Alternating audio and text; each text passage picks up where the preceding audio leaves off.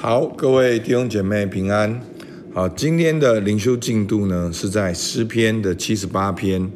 不要忘记神的作为。那今天的经文非常的长，好，有七十几节。好，但是它的主题很简单，就是要提醒以色列人不要忘记神的作为。那后面呢，会讲到很多神曾经在以色列的身上的作为，好，其实都是围绕着以色列人出埃及记，好，上帝所做的工作，但是也不断的重复的提到以色列人怎样经历神的工作，然后又怎样背逆神的工作，好，所以真的求主帮助我们。好，那我来念今天的经文，我按照大纲好来念第一段。不要忘记神的作为，要守神的命令。好，诗篇七十八篇第一节：我的民啊，你们要留心听我的训诲，侧耳听我口中的话。我要开口说比喻，我要说出古时的谜语，是我们所听见、所知道的，也是我们祖宗告诉我们的。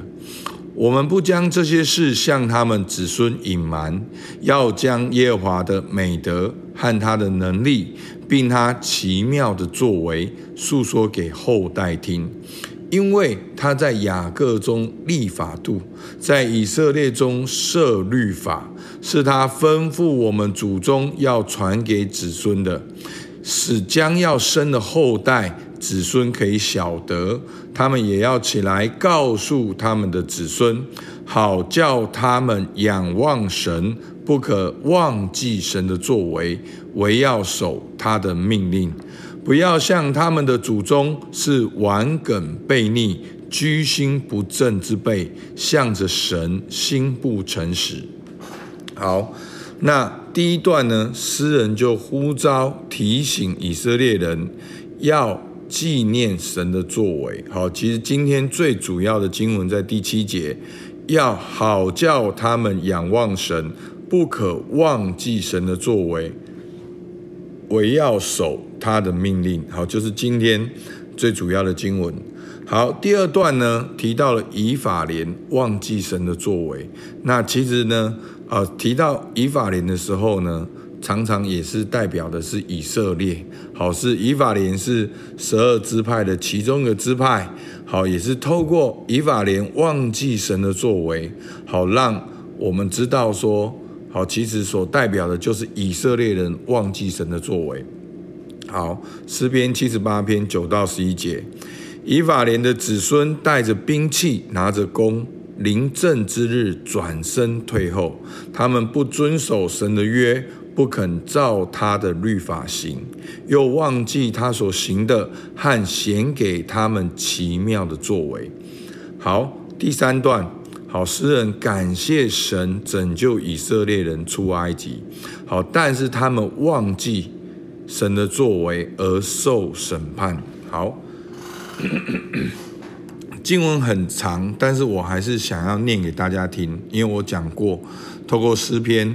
我们念诗篇的时候，就是可以学习敬拜、祷告，好学习诗人的这些的用语。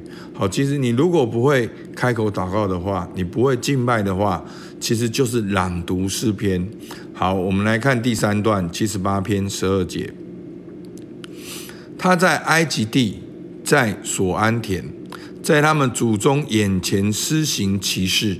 他使海分裂，使他们过去；又叫水立起如垒。他白日用云彩，中夜用火光引导他们。他在旷野分裂磐石，多多的给他们水喝，如同深渊而出。他是水从磐石涌出，叫水如江河下流。他们仍却仍旧得罪他，在干燥之地悖逆至高者。他们心中试探神，随自己所欲的时的求食物，并且妄论神说：神在旷野岂能摆设宴席吗？他曾击打磐石，使水涌出，成了江河。他还能赐粮食吗？还能为他的百姓预备肉吗？所以耶和华听见就发怒，有烈火向雅各烧起，有怒气向以色列上腾，因为他们不信服神，不依赖他的救恩，他却吩咐天空，又敞开天上的门。降吗哪像鱼给他们吃，将天上的粮食赐给他们，个人吃大能者的食物。他赐下粮食，使他们饱足。他领东风起在天空，又用能力引来引了南风来。他降肉像雨在他们当中，多如尘土；又降飞鸟多如海沙，落在他们营中，在他们住处的四面，他们吃了，而且饱足，这样就随了他们所欲的。他们贪而无厌，食物还在他们口中的时候，神的怒气。就向他们上腾，杀了他们内中的肥壮人，达到以色列的少年人。虽然是这样，他们仍旧犯罪，不信他奇妙的作为。因此，他叫他们的日子全归虚空，叫他们年岁尽属惊恐。他杀他们的时候，他们才求问他，回心转意。切切的寻求神，他们也追念神是他们的磐石，至高神是他们的救赎主。他们却用口谄媚他，用舌向他说谎，因他们的心向他不正，在他的约上也不忠心。但他有怜悯，赦免他的罪孽，不灭绝他们，而屡次消他的怒气，不发尽他的愤怒。他想到他们不过是血气，是一阵去而不返的风。好，那第二段呢？诗人第三段呢？诗人感谢神救以色列人出埃及，所以我们会听到很多出埃及的呃故事。好，这些好像那个水立起来分开，像那个白天有云彩，夜间有火柱，像那个磐石有流出活水，然后还有玛纳从天而降，好，还有风把这个哦鸟吹过来，让他们有肉吃。那所以呢，这些都是出埃及的故事，但是呢，他们还是试探神，他们还是议论神能够在旷野摆设宴席吗？他还能够赐粮食吗？好，那我刚才在念的时候，我就觉得说，对，这好像是我们，我们会觉得说，神以前可以工作，那现在上帝还可以工作吗？好，其实我们可以看到，好，在今天的经文里面有很多神的作为。好像他在经文里面讲到说，三十五节，他们也追念神是他们的磐石，至高神是他们的救赎主。好，三十八节，但他有怜悯，赦免他们的罪孽，不灭绝他们，而屡次消他的怒气。好，所以我们就看到说，这是神的作为，上帝拯救，上帝是磐石，上帝有怜悯，上帝有慈爱。好，不追我们的罪孽，好，反倒是赦免我们。好，那我们看最后一段。好，大家可以跟着我的读经呢，然后就是好像一起来敬拜祷告一样。好，最后一段第四段，诗人哀叹以色列人常悖逆，感谢神拣选大卫王。好，第四十节。他们在旷野背逆他，在荒地叫他担忧，何其多呢？他们再三试探神，惹动以色列的圣者。他们不追念他的能力和赎他们脱离敌人的日子。他怎样在埃及地显神迹，在索安田显奇事，把他们的江河并河岔的水都变为血，使他们不能喝。他叫苍蝇成群落在他们当中。戳尽他们，又叫青蛙灭了他们，把他们的土产交给马蚱，把他们辛苦得来的交给蝗虫。他降冰雹，打坏他们的葡萄葡萄树，下霜下盐霜，打坏他们的桑树，又把他们的牲畜加给冰雹，把他们的群畜交给闪电。他使猛烈的怒气和愤怒、恼恨、苦难，成了一群降灾的使者降到他们。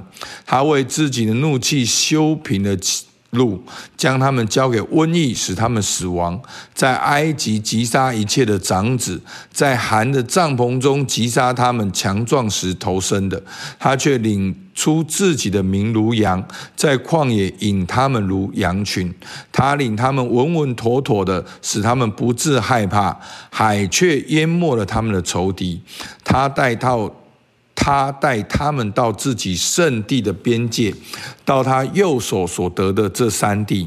他在他们面前赶出外邦人，用绳子将外邦的地量给他们为业，叫以色列支派的人住在他们的帐篷里。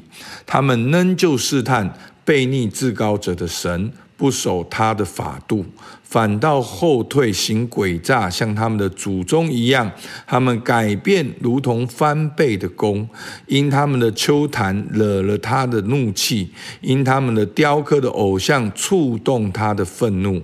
神听见就发怒，极其憎恶以色列人，甚至他离弃示罗的帐幕。就是他在人间所搭的帐篷，又将他的约柜交与人掳去，将他的荣耀交在敌人手中。并将他的百姓交与刀剑，向他的产业发怒。少年人被火烧灭，处女也无喜歌。祭司倒在刀下，寡妇却不哀哭。那时主向世人睡醒，向勇士饮酒呼喊，他就打退了他的敌人，叫他们永蒙羞辱，并且他弃掉约瑟的帐篷，不拣选以法莲的支派，却拣选犹大支派，他所喜爱。的锡安山，盖造他的圣所，好像高峰；又将又向他建立永存之地，又拣选他的仆人大卫，从羊圈中将他招出来，叫他们不再跟从那带奶的母羊，乃。为要牧养自己的百姓雅各和自己的产业以色列，于是按他按心中的纯正牧养他们，用手中的巧妙引导他们。好，那有点今天的诗篇有点倒叙哈，前面反而第三段讲到了出埃及，那第四段呢讲到了很多的好那个神迹，上帝如何刑罚埃及人。要带领以色列人出埃及，然后呢，过程中呢也讲到以色列人拜偶像的事情。好，但是结尾的时候却会在大卫的身上。那这个时间的顺序上呢是有一点点的颠倒，但是把大卫放在这边呢，好，其实大卫所代表的是神的牧养。好，他神的牧养那。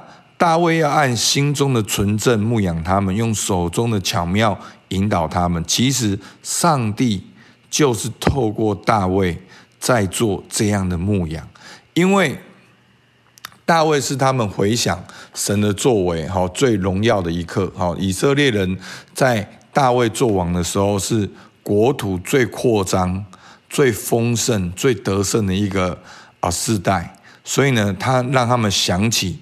神怎样兴起大卫？神怎样让大卫来牧养？其实神就是要这样子来牧养以色列人。好，那今天诗人呼吁的重点是什么？就是要叫他们仰望神，不可忘记神的作为。好，我要守他的命令。那以色列人常常对神的反应是什么？好，就是忘记他所行的和他显给他们奇妙的作为，所以忘记会怎样？忘记就开始抱怨，忘记就开始埋怨，忘记就开始离开起初的呼召，去崇拜世界的偶像。所以，我们对神的反应又是如何呢？那在这当中，我们看到神的属性是什么？那最主要，上帝的作为是拯救。好，我们前面讲到了至高的神是他们的救赎主，那上帝是有拯救的，但是以色列人还是悖逆。可是七十八章七十八篇的三十八节说，但他有怜悯，赦免他们的罪，不灭绝他们。好，所以神是有恩典、有怜悯的神。所以我们应当如何回应神呢？好，从今天的诗篇，我们最少看到三件事。第一个，我们要纪念神的作为。好，我们可以一一的列下神在你生命的工作。第二个，我们可以敬拜、祷告、赞美神。好，把我们的生命的焦点放在神身上。然后第三个，我们可以继续的遵守神在我身上的命令跟约定。好，我们一起来祷告。主啊，求你帮助我，让我仰望你的作为。你是昨日、今日、永远不改变的那一位。你过去能做，你现在能做，你未来能做。主啊，求你帮助我，能够认定你，来敬拜、来祷告、来赞美，也能够遵守你在我生命当中的命令、应许跟约定。主，我们感谢你，听孩子祷告，奉靠耶稣基督的名，阿门。好，我们到这边。